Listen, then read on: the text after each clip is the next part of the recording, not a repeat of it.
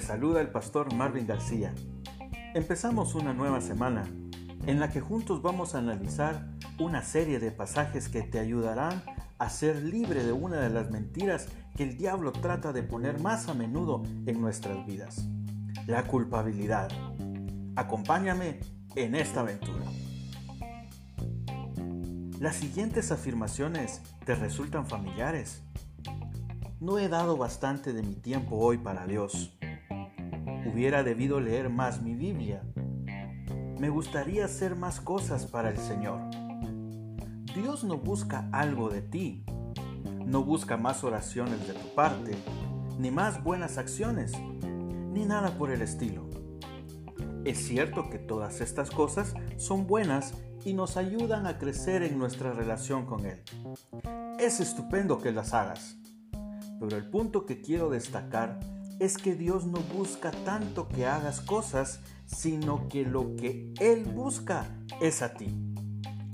Y te quiere por completo. El autor C.S. Lewis lo dice de esta manera. Dios no quiere algo de nosotros, sencillamente nos quiere a nosotros. Si te enfocas solo en hacer cosas y reduces tu relación con Dios, a una lista de tareas, puedo garantizarte que la culpabilidad no tardará en aparecer. Hay algo que es clave que tengas claro. Dios no quiere condenarte, sino que quiere liberarte. No te culpes por no hacer suficientes cosas. Dios no está tan preocupado por lo que haces, sino que Él desea estar cerca de ti tener una relación profunda contigo, sin ningún tipo de superficialidad. Él te busca a ti.